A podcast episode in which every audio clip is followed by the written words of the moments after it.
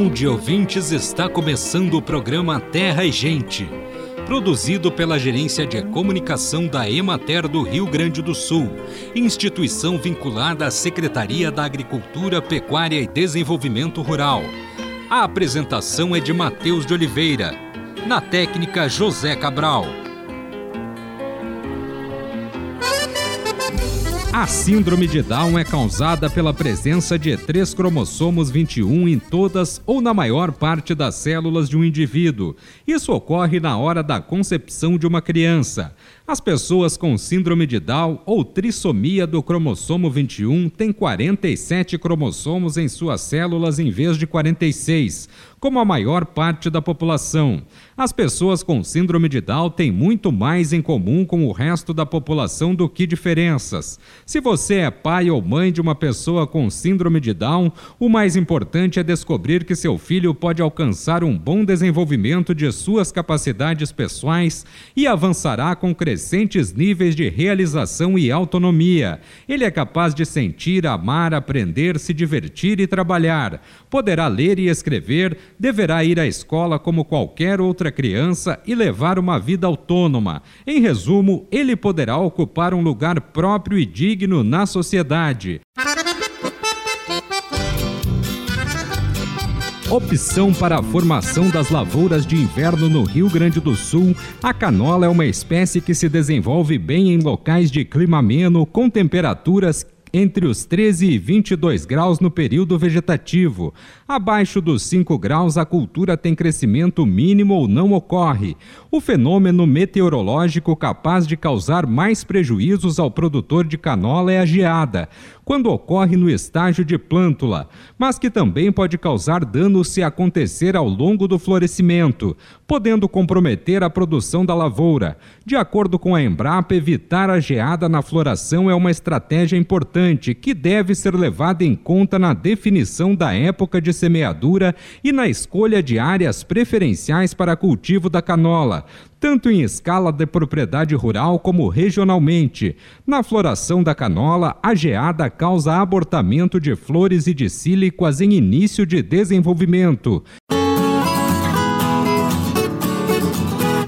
Acompanhe agora o panorama agropecuário. Nos dias de sol da semana passada, a colheita da soja avançou em quase todas as regiões e chegou a 95% no estado.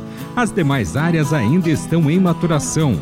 A não ocorrência de geadas na semana garantiu que as lavouras não fossem afetadas pelas temperaturas mais baixas.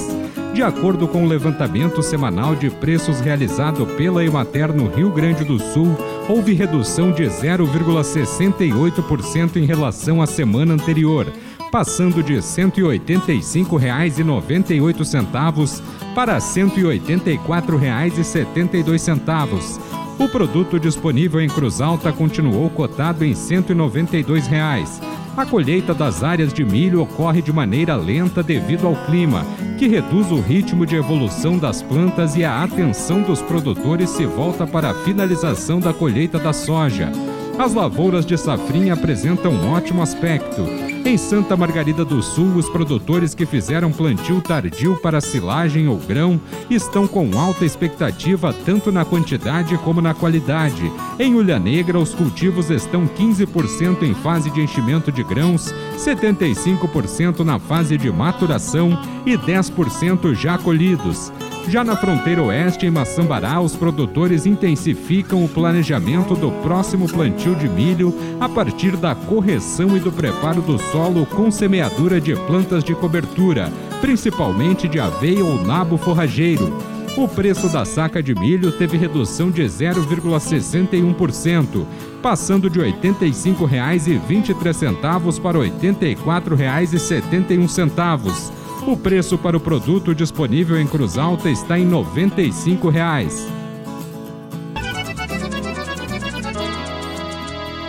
Olá, está no ar mais uma vez o Prosa Rural. E hoje, amigo ouvinte, fique atento, porque o assunto é para aqueles produtores antenados com o que está acontecendo no mundo e que estão preocupados com o futuro desse nosso planeta. Isso mesmo, Juliana.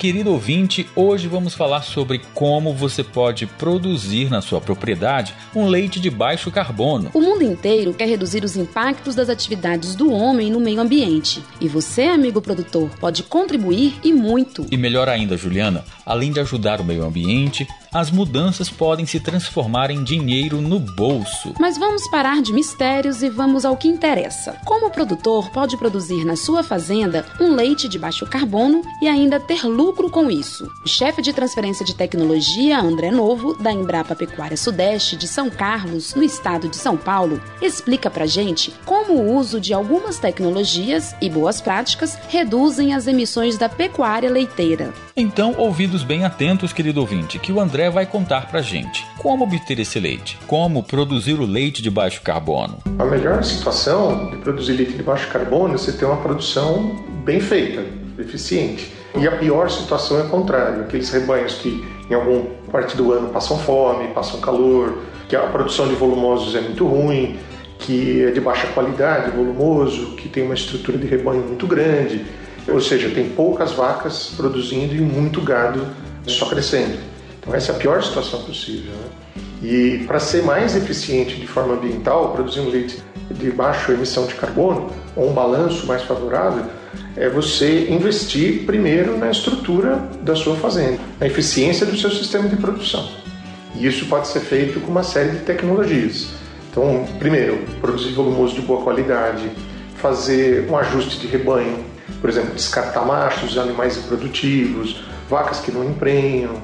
Tudo isso faz com que o produtor tenha mais leite, ganhe mais dinheiro e seja mais eficiente de forma ambiental. A sacada é ser eficiente em primeiro lugar e ajustar a propriedade para isso. E o André falou dos rendimentos. Os rendimentos são por ele ser mais eficiente e produzir mais leite, ou temos outros rendimentos por ter o leite de baixo carbono? Como é que é isso, André? Quando ele se torna um produtor melhor, né, com um rebanho mais estruturado, um sistema mais eficiente de produção, ele por si só já acaba gastando menos e tendo mais renda. Né? Mas existem laticínios que estão investindo em boas práticas, né, em pagamento de boas práticas ambientais, já monetizando, né, já dando um preço de leite um pouco melhor para o produtor adotar técnicas, né, como o plantio direto, como o plantio de árvores, né, fazer um sistema onde as vacas fiquem durante o dia debaixo de árvores, que tenha muito conforto animal, que faça tratamento de dejetos, né, que possa reciclar o esterco produzido pelos animais, ainda mais numa época de adubo muito caro que nós temos hoje. É importante ter a reciclagem de nutrientes. Então, todas essas práticas acabam transformando a produção melhor, o sistema mais sustentável e ambientalmente favorável. E economicamente também, remunerando melhor o leite, ele vai conseguir produzir mais com um custo menor. Essa que é a grande mensagem, né? E também é, é importante lembrar que ele tem que pensar de produzir leite baixo carbono no futuro, mas ele tem que começar hoje. Não é nada do dia para a noite, também não é receita de bolo. Não é assim, olha, eu vou usar um aditivo na ração e isso vai resolver tudo. Não, não vai. Você tem que pensar sempre como um sistema. Práticas agrícolas, práticas de sanidade, de conforto, de plantio de árvores, é, de gestão, né, de você comprar ingredientes adequados. Então, demanda isso muito tempo. Né? Não é assim do dia para a noite, mas tem que ter essa visão para daqui 4, é, 5 anos ele estar tá numa situação muito mais favorável, até mesmo podendo zerar o balanço entre as emissões e os sequestros. Viu só? Podemos produzir com menor emissão e ainda ter um lucro maior. É, ouvinte, os eventos climáticos estão aí, batendo a nossa porta a toda hora chuvas intensas, seca. É mesmo, Macau. Se você pode contribuir para reduzir o impacto, por que não? Vamos pensar nisso, querido ouvinte. Não é mesmo, André? As mudanças climáticas falam por si só, né? O que está acontecendo hoje, que a gente vê secas mais fortes, chuvas torrenciais, áreas que nunca receberam tanta chuva recebendo chuvas terríveis, né? E isso tem a ver com toda a ação do homem no planeta, né? A pecuária, apesar dela ter uma parte muito pequena nesse processo, ela pode ser feita de uma forma melhor, ela pode ser pensada para daqui 5, 10 anos a gente estar numa situação muito melhor e mais equilibrada em termos climáticos. Né? Então toda essa questão da discussão do carbono não é para prejudicar o produtor, não é para impor limites, é para pensar numa nova forma de se produzir leite, que seja, como eu já disse, muito eficiente, muito prática, que reduza o impacto ambiental, reduza a erosão, que melhore o desempenho dos animais. Isso por si já vai trazer mais renda para o produtor. Se ele puder ser remunerado por isso, como alguns laticínios fazem, seria melhor ainda. Então vai ficar melhor ainda para o produtor que pensar nesses problemas agora para ter uma solução no futuro. A mensagem do André está dada e a ciência e os produtores podem caminhar juntos. Não é tão difícil colocar essas medidas em prática, não é mesmo? E você, querido produtor, só tem a ganhar com isso. Mantém o bem-estar dos animais da propriedade, aumenta a produtividade e os lucros. Bora reforçar algumas das tecnologias que o produtor pode aplicar na propriedade? Vamos lá então. Hora de anotar algumas delas e falar com seu técnico. Primeiro, plantar árvores como sistemas de integração lavoura-pecuária-floresta, o LPF, ou pecuária-floresta, o IPF. Cuidar da sanidade do rebanho. Melhorar a nutrição dos animais. Pensar no bem-estar animal. Ajustar o rebanho. Recuperar as condições das pastagens da propriedade. Fazer tratamento dos dejetos e reciclar o esterco. Conseguiu colocar no papel? Agora converse com seu técnico e mão na massa para reduzir as emissões e tornar a atividade leiteira mais sustentável. É, e alguns produtores já estão fazendo isso. Bom, e se você precisar de mais informações sobre o assunto, nós estamos aqui. É só ligar para a Embrapa Pecuária Sudeste que nós teremos o maior prazer em atendê-lo. O DDD é 16 e o telefone é 34 11 5626. Anotou direitinho? Mas se você preferir um atendimento pela internet, entre no nosso site www.embrapa.br. Ao pé da página você encontra o Serviço de Atendimento ao Cidadão, o SAC. É só clicar e abrir o seu chamado.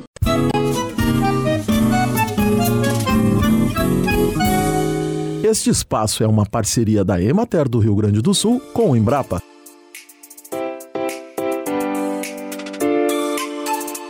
E chegou o momento de saúde e ecologia. Às vezes, por interferência do homem, as populações dos animais são alteradas e podem reduzir-se ou crescer a ponto de tornarem-se verdadeiros problemas. Isso acontece, por exemplo, quando o homem não cuida do lixo, fazendo com que ocorram mais baratas, ratos, moscas que podem até transmitir doenças. Também acontece quando o homem modifica a natureza, por exemplo, com os desmatamentos, para a criação de novas áreas agrícolas e urbanas, ou para a implantação de usinas de geração de energia que destroem as áreas de refúgio e as fontes de alimentação dos animais. Nesses casos, as populações de animais que ocupavam as áreas alteradas são reduzidas ou, em alguns casos, eliminadas.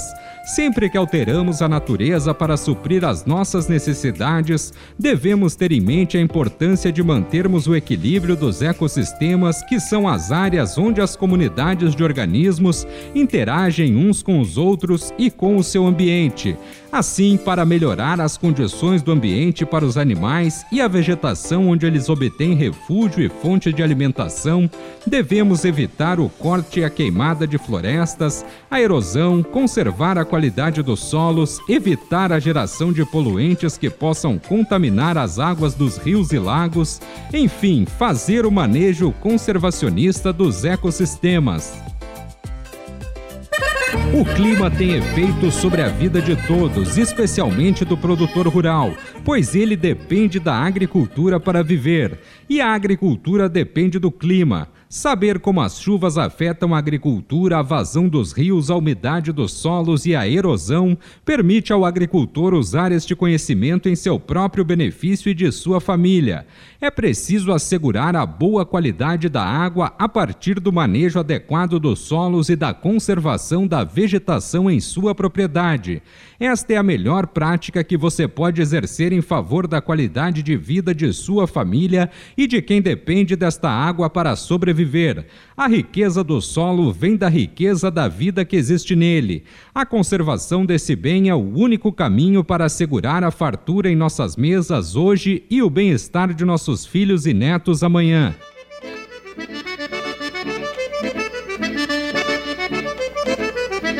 Acompanhe os preços recebidos pelos produtores do Rio Grande do Sul na última semana. Arroz em casca, saco de 50 quilos, preço menor R$ 65,00, preço maior R$ 75,00, preço médio R$ 69,91. Boi para abate, o quilo vivo com prazo de pagamento de 20 a 30 dias, preço menor R$ 10,70, preço maior R$ 11,50, preço médio R$ 11,21. Búfalo quilo vivo, preço menor R$ 8,00, preço maior R$ 11,50, preço médio R$ 9,77. Cordeiro para abate, o quilo vivo, preço menor R$ 9,00, preço maior R$ 11,00, preço médio R$ 9,39. Feijão saco de 60 quilos, preço menor R$ 180,00, preço maior R$ 380,00 preço médio R$ 253,46. Milho saco de 60 quilos, preço menor R$ 80,00, preço maior R$ 93,00, preço médio R$ 84,71. Soja saco de 60 quilos, preço menor R$ 179,00, preço maior R$ 190,00, preço médio R$ 184,72. Suíno tipo carne quilo vivo, preço menor R$ 4,10, preço maior R$ 5,80, preço médio R$ 5,09. Trigo, saco de 60 quilos, preço menor R$ 103,00, preço maior R$ 110,04, preço médio R$ 108,89. Vaca para abate, o quilo vivo com prazo de pagamento de 20 a 30 dias, Preço menor R$ 9,80, preço maior R$ 11,00, preço médio R$ 10,20.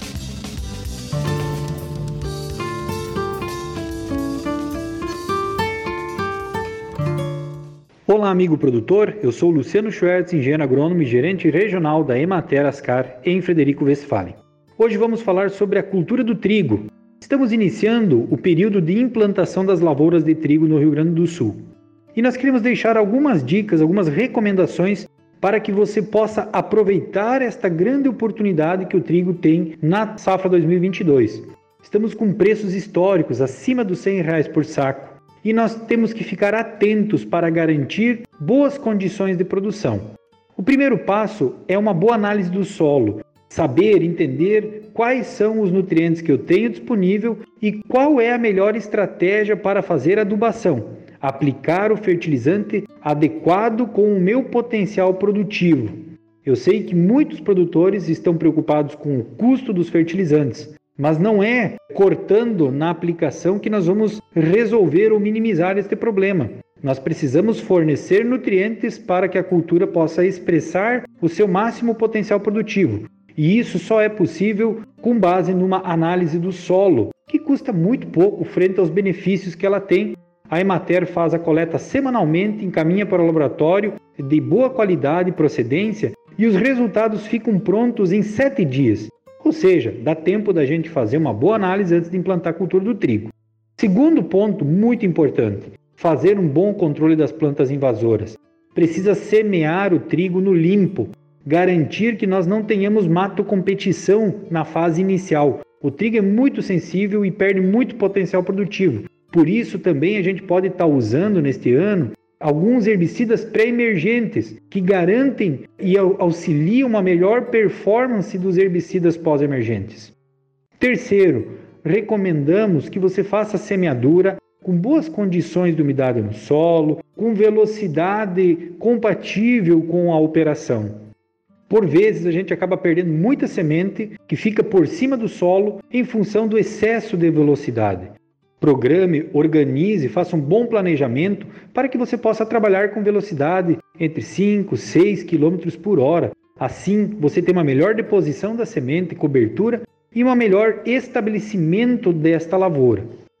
E também é muito importante conhecer as cultivares. Nós temos um portfólio muito grande de cultivares e você precisa saber quais são as características do seu cultivar. Por exemplo, qual é a resistência para doenças, qual é a característica produtiva, qual é o porte, qual é a população apropriada. Não adianta a gente sobrecarregar na densidade. Existem materiais que a gente consegue trabalhar com 80 90 quilos de semente que tem uma performance muito boa de afilhamento. Por outro lado, alguns materiais não têm esta compensação no afilho e é necessário trabalhar até com 140, 150 kg de semente.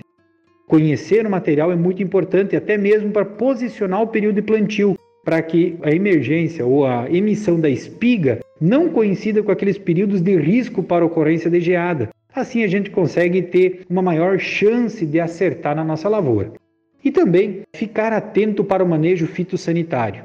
Temos muitas doenças na cultura do trigo que atacam já desde as primeiras folhas e que a gente precisa estar atento para posicionar e adotar a melhor estratégia de controle. As equipes da Emater estão preparadas, orientadas e dispostas a prestar a melhor orientação para você. Por isso, conte conosco nessa safra, nessa caminhada, a gente está à disposição. Um grande abraço e até a próxima oportunidade.